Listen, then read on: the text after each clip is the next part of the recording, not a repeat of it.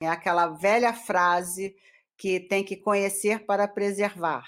Então, é, justamente o Coral Vivo foi isso, foi aquele clique que a gente deu, que não adianta ficar só na bancada fazendo a pesquisa, se lá fora, no mundo lá fora, a gente fica só dentro da academia, falando com os nossos pares e tudo mais, se o mundo lá fora está pegando fogo, né?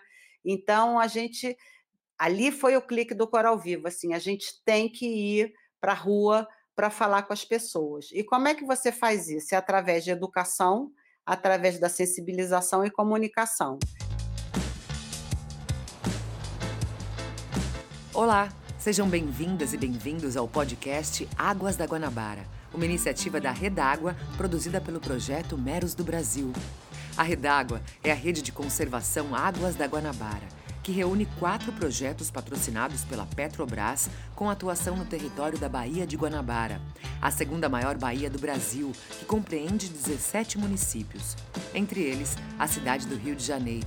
É uma rede que visa a integração de ações, grupos sociais e instituições para a conservação da biodiversidade e das relações socioambientais na Baía de Guanabara e ecossistemas conectados. Agora, vou te contar sobre este podcast. Em cinco episódios, vamos conhecer um pouco mais sobre os projetos que integram a Redágua. O projeto Coral Vivo, o projeto Guapiaçu, o projeto USA e nós, o Meros do Brasil.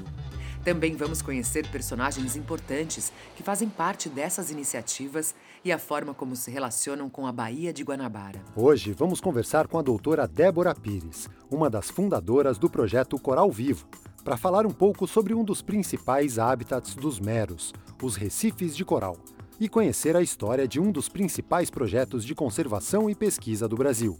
Eu acho que eu sou uma pessoa que desde criança é movida assim por uma grande paixão pela natureza, assim, de uma maneira geral, mas é, sobretudo uma paixão extrema pelo mar, é, pela vida marinha e que vem se dedicando há 40 anos à, à pesquisa e à conservação ambiental. É, esses 40 anos eu passei no Museu Nacional, né, que é uma unidade da, da Universidade Federal do Rio de Janeiro, onde eu comecei a atuar muito jovem, é, desde estagiária e segui até a carreira docente, e onde eu me aposentei como professora titular agora recentemente. Também criei, junto com Clóvis Castro, que também é professor do Museu Nacional, o projeto Coral Vivo, onde eu atuo ainda é, de maneira bastante intensa. O projeto Coral Vivo foi fundado em 2003 e atua para a conservação e a sustentabilidade socioambiental dos recifes de coral por meio da pesquisa, da educação, da formulação e acompanhamento de políticas públicas e da comunicação e sensibilização da sociedade. Mas a história do projeto começa bem antes. Na verdade, a partir da década de 90, o Clóvis e eu definimos uma linha geral de pesquisas é, no nosso laboratório. Então, a gente decidiu que era muito importante aprofundar é, a geração de dados é, sobre os, os processos de estruturação e como as comunidades coralinas brasileiras se renovavam.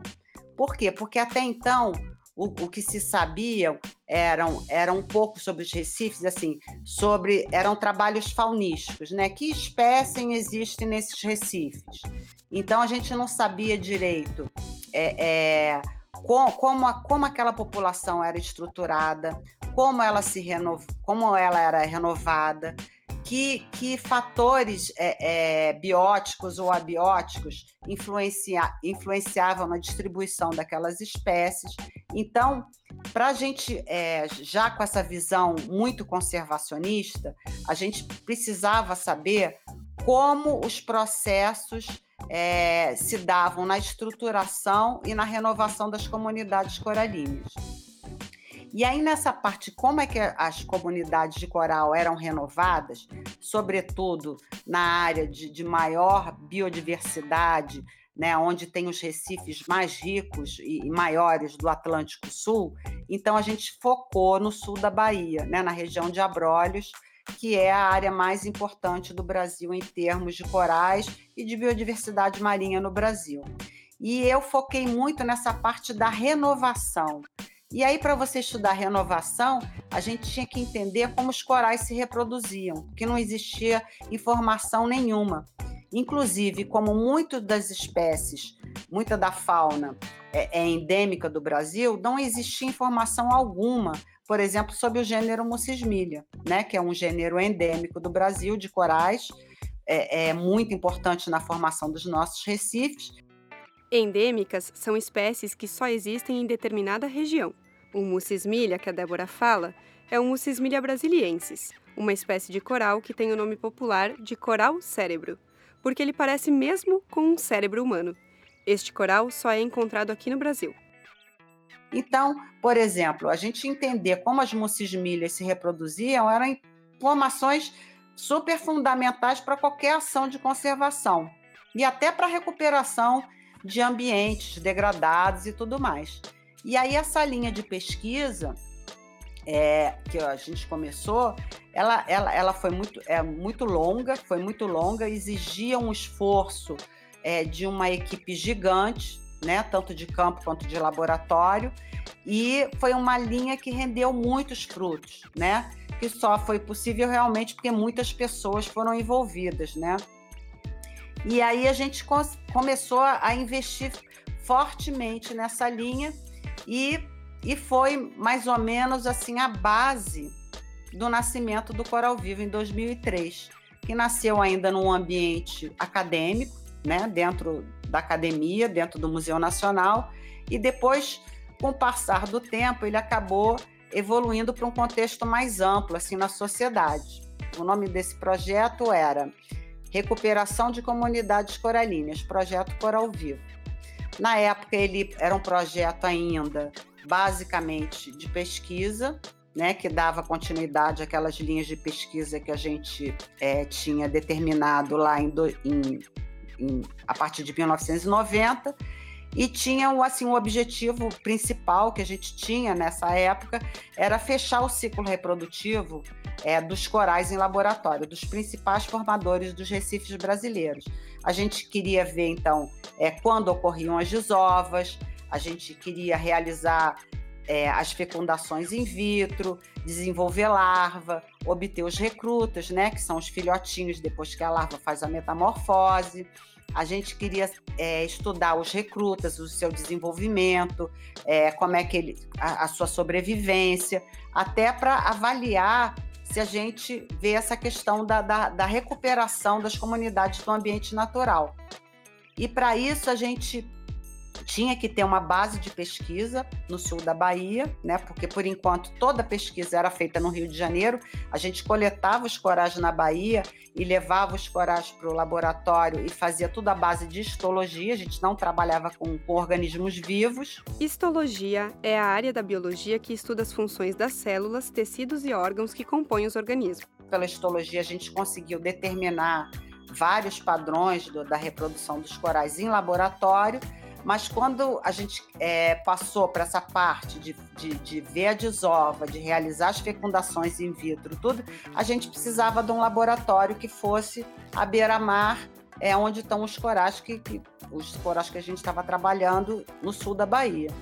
Então a gente montou uma pequena base de pesquisa em Porto Seguro. Eu consegui registrar pela primeira vez todo o desenvolvimento, desde a entrada do espermatozoide no ovo até a, a toda a, a, toda a embriogênese, né, todas as transformações até chegar na larva. Eu já estava afunilando as informações e entrei em contato, por exemplo, com o professor Mauro Maida, da, da Federal de Pernambuco, com o pessoal que estava em Abrolhos no mesmo dia. Falei assim, gente, vai acontecer, fiquem de olho, que eu estou aqui de olho e está para acontecer. E aí o professor Mauro Maida, então, coletou uma, umas espécies, também colocou em aquário lá no CPN, num laboratório, e ficou acompanhando. O pessoal de Abrolhos fazia os mergulhos noturnos ali para ver, até que no dia 11 de outubro de 2004 a gente viu, presenciamos a desova, aconteceu como estava previsto. E aí foi uma coisa, né, da gente ter conseguido ver ao mesmo tempo, imagina, em Pernambuco, em Porto Seguro, em Abrolhos, mostrando assim um relógio biológico incrível da espécie. E aí mais para frente, então, é, saindo só da pesquisa, a gente começou a atuar mais nesse tripé é, educação, pesquisa e extensão, né? É, entendido assim como um diálogo e ação junto à sociedade. E aí, é, em 2006, então, nos tornamos assim mais tivemos mais condições de aperfeiçoar nossas ações quando em 2006 ganhamos a seleção pública que na época era programa ambiental da Petrobras nos estruturamos muito melhor, né, com os recursos da Petrobras, que continua até hoje também nos patrocinar. Contratamos mais pessoas, é, recebemos muitos estagiários, fizemos documentários, jornais impressos, capacitamos muitos professores, enfim.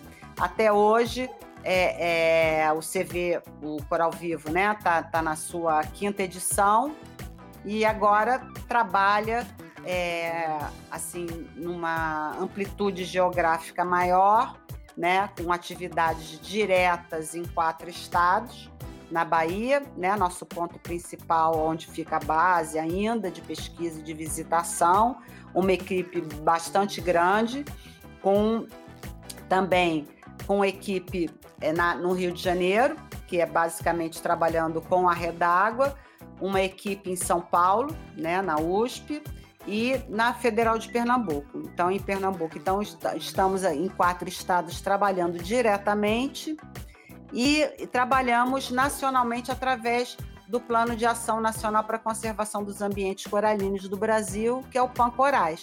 Com o crescimento do projeto, além do tripé Educação, Pesquisa e Extensão, que a Débora mencionou, o Coral Vivo passou também a ter uma atuação mais intensa na comunicação e na divulgação científica. Justamente o Coral Vivo foi isso, foi aquele clique que a gente deu, que não adianta ficar só na bancada fazendo a pesquisa, se lá fora, no mundo lá fora, a gente fica só dentro da academia, falando com os nossos pares e tudo mais, se o mundo lá fora está pegando fogo, né? Então a gente ali foi o clique do Coral Vivo, assim, a gente tem que ir para a rua para falar com as pessoas. E como é que você faz isso? É através de educação, através da sensibilização e comunicação. E divulgação científica, claro que faz parte dessa sensibilização.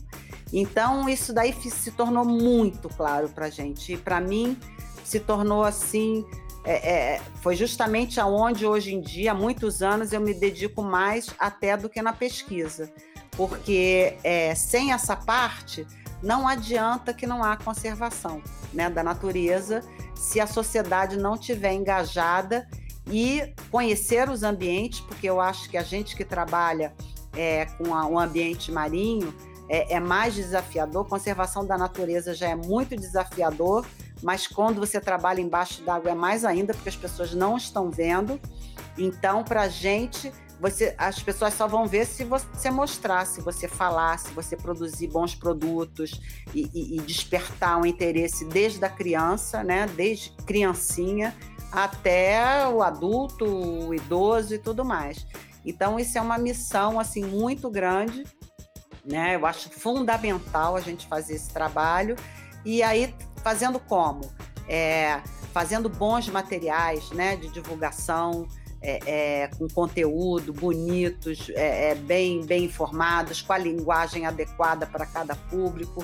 Eu acho que, que se, to, não nos, no, se a gente não se unir para essa parte da comunicação, é, não tem como a conservação vingar entendeu? Então, é, o Coral Vivo acho que vem tentando cada vez se aperfeiçoar mais nisso se aperfeiçoar na comunicação para sensibilizar diferentes públicos e, quem sabe, despertar o interesse e a paixão pelo oceano e pela Baía de Guanabara desde criança, assim como aconteceu com a Débora. Na década de 60 ainda não existia a, a Ponte Rio-Niterói, né, que acho que foi inaugurada só em 74.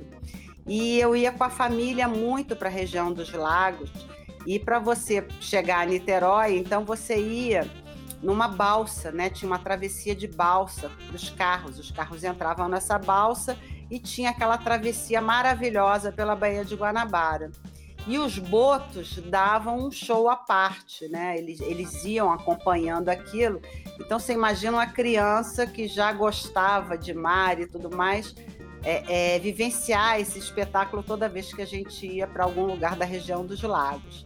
E, aí passaram-se o tempo, né? Veio a, a, a, o segundo grau e tudo mais, e chegou naquela fase crítica né, da escolha. Nós, muito jovens ainda, temos que escolher né, uma, uma carreira, muitas dúvidas e tudo mais. E eu, então, com 17 anos, entrei é, para a faculdade de biologia assim, meio sem saber ainda o que era, porque eu não conhecia nenhum biólogo, né? Assim, então não era essa coisa de hoje em dia que, que a ecologia, a natureza está em tudo, né? Então não tinha isso, mas eu tinha muitas dúvidas, mas eu vi que de repente aquilo era o que eu queria fazer. E entrei para a faculdade então. E aí, eu entrei em 76. E em 1978 já tinha o grupinho na turma né, na minha turma da faculdade, e a gente já tinha o grupinho do mergulho, né? Então eu fiz curso de mergulho na época e que várias, tinha muitas aulas práticas e teóricas, os cursos demoravam dois meses, né? Não é que nem hoje em dia. E várias é, aulas práticas eram na Baía de Guanabara, então eram ali no quadrado da Urca, na Praia da Urca. Então eu comecei a ter já o contato né, com, com essa fauna toda, já mergulhando mesmo e mergulhava também muito na, nas ilhas do entorno, né? nas Cagarras, nas Ilhas Maricais, até que nesse mesmo verão de 78 é, eu fiz um mergulho que me marcou muito e que, e que talvez tenha sido um marco assim de, de que ah, é isso que eu quero fazer. Quando eu fui com dois amigos, é, saímos da praia de Grumari a nado e fomos até aquela primeira ilha de Grumari, a Ilha das Peças. Grumari fica na zona oeste do Rio de Janeiro, a mais ou menos 40 quilômetros de Copacabana. A Ilha das Peças faz parte da área de proteção ambiental de Grumari. Nossa, eu fui de biquíni, imagina, snorkel, pé de pato e máscara. Era o meu equipamento de mergulho da época. E, nossa, foi assim sensacional aquela água roxa no Rio de Janeiro e a gente vendo o fundo do mar até lá, né? Duas horas nadando para ir, duas horas para voltar. É, nossa, com, com aqueles cardumes passando, tartaruga. Nossa, aquilo ali para mim foi um marco. Quando eu, eu voltei para casa tão enebriada, assim, eu me lembro que eu fechava os olhos, só via azul e falei assim: é isso que eu quero fazer, eu quero esse azul para mim.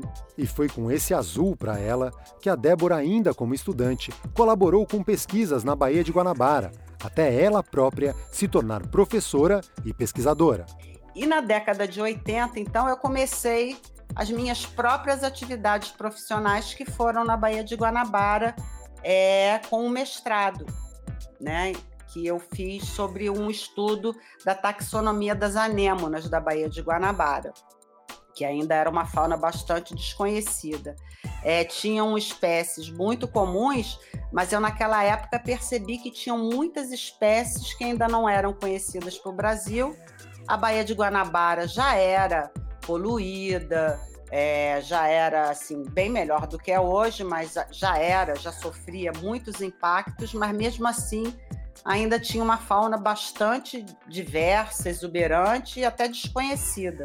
E para essa dissertação de mestrado, eu fiz muitas coletas, e aí fui a muitos lugares da Baía de Guanabara, como já, já, já vinha indo, com o Quadrado da Urca, Praia da Urca, é, várias praias ali na Ilha do Governador, a, a, José Bonifácio, Pintor Castanhede, tinha a Praia dos Tamoios, Pitangueiras, Praia da Bica e também é, Niterói, né, Pedras de Itapuca, Praia de Boa Viagem, tudo isso eu coletava, Ilha do Catalão, fui muito na Ilha de Paquetá e acabou que eu comecei alguns estudos, acabou não não não finalizando, mas com certeza existem até hoje essas espécies lá até é, eu vejo que, existem ainda, e com certeza algumas é, são possíveis espécies novas que ainda vivem na Baía de Guanabara.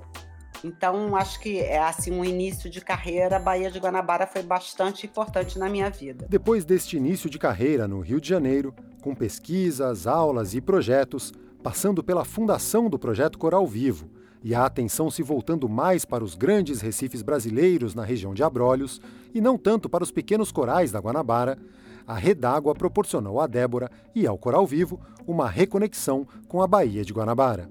A Redágua nos proporcionou uma coisa muito legal que foi a volta para esse território, né? Que o Coral Vivo tinha saído, a gente tinha saído, é, nos concentrando mais na Bahia, mas voltamos então é, é, para a Baía de Guanabara, através da Redágua. Eu acho que, é, como grupo, né, a atuação nossa da rede, é, por, por conta da Baía de Guanabara, se eu tivesse que falar isso em, em relação à Baía de Guanabara em torno da nossa atuação em comum, eu acho que a palavra-chave e super importante da, da atuação da Redágua é a conectividade. Né? A palavra é conectividade, porque todos os ambientes são conectados, né? E, e é fundamental para a melhoria da situação geral ambiental da Baía de Guanabara e da, das ilhas do entorno também, que hajam essas ações, é, é, cada uma conectada à outra. Então, a gente precisa de ações da conservação das matas, dos rios, dos mangues, do mar, das ilhas, do Rio de Janeiro, do entorno, assim como as ações que todos esses projetos conjuntamente e individualmente é, desenvolvem, né? Todos patrocinados pela Petrobras. E é essa conectividade e atuação em rede que buscamos com a Redágua, pela conservação e recuperação da Baía de Guanabara. Mas o que a gente vê é que a Baía de Guanabara continua poluída, mas impressionantemente ainda tem uma, uma, uma biodiversidade bastante grande para a qualidade ambiental que ela tem. E o que eu desejo para de futuro para a Baía de Guanabara, que é um lugar espetacular ainda, né? Como quem que não se emociona quando passa pela ponte ou vê, né, né, ali o Pão de Açúcar, ou enfim, tantos lugares lindos na Baía de Guanabara. Mas o que eu desejo para ela é o mesmo que eu desejo para todo o mar brasileiro, né? A costa do Brasil é gigante, né? Cerca de 8 mil quilômetros de extensão e parece que que o brasileiro, não, não só o povo, mas todos os segmentos, o governo, enfim, todos os segmentos da sociedade vivem de costa para o mar. Muitos adoram o mar, gostam, adoram ir à praia, tomar banho de mar, mas parece que as pessoas só olham para a superfície, né? É, eu preciso, eu acho que, que todo mundo pare e olhe para o fundo do mar brasileiro e olhe para ele assim como um tesouro nacional que, que oferece muitas riquezas para a gente, muitos serviços socioambientais, que gera renda, que é fonte de alimento, que tem substâncias para tratar e curar várias doenças. Né? A gente tem que ter a clareza que o mar tem muito a oferecer e que e se todos nós usarmos todo o seu, seu potencial e todas as riquezas, se a gente usar isso tudo de uma maneira sustentável, é, a gente pode garantir um mar mais saudável e biodiverso, que eu acho que é indispensável é, para a sobrevivência de todos os brasileiros. Então, eu acho que a chave é parar de olhar só para a superfície e a gente começar, e, e nós, os projetos, né, ajudarmos a olhar o Brasil, que o brasileiro olhe né, para o fundo do mar. Tentando trazer você para a importância de olhar para o fundo do mar, é que encerramos mais um episódio do podcast Águas da Guanabara. Até o próximo episódio, quando vamos conversar com a Amanda Borges, da equipe Petrobras, para saber mais sobre a participação da empresa na conservação da Baía de Guanabara. Este foi o podcast Águas da Guanabara uma produção do projeto Meros do Brasil, em parceria com os projetos Coral Vivo, Guapiaçu, Ussá e com o patrocínio da Petrobras por meio do programa Petrobras Socioambiental. Siga o programa para receber a notificação dos próximos episódios e compartilhe com alguém que vai gostar de saber o que está sendo feito pela vida da Guanabara. Este podcast foi produzido pelo projeto Meros do Brasil por meio da Cúmulos Comunicação e Meio Ambiente. Quem fez o roteiro fui eu, Caio Sales, e fiz também parte da locução junto com a Verônica Faquin. A revisão do roteiro foi da Luana Seixas, a Maíra Borgonha e a Verônica Faquin. A voz de abertura é da Juliana Veiga. edição de som e finalização foi do Thiago Lopes.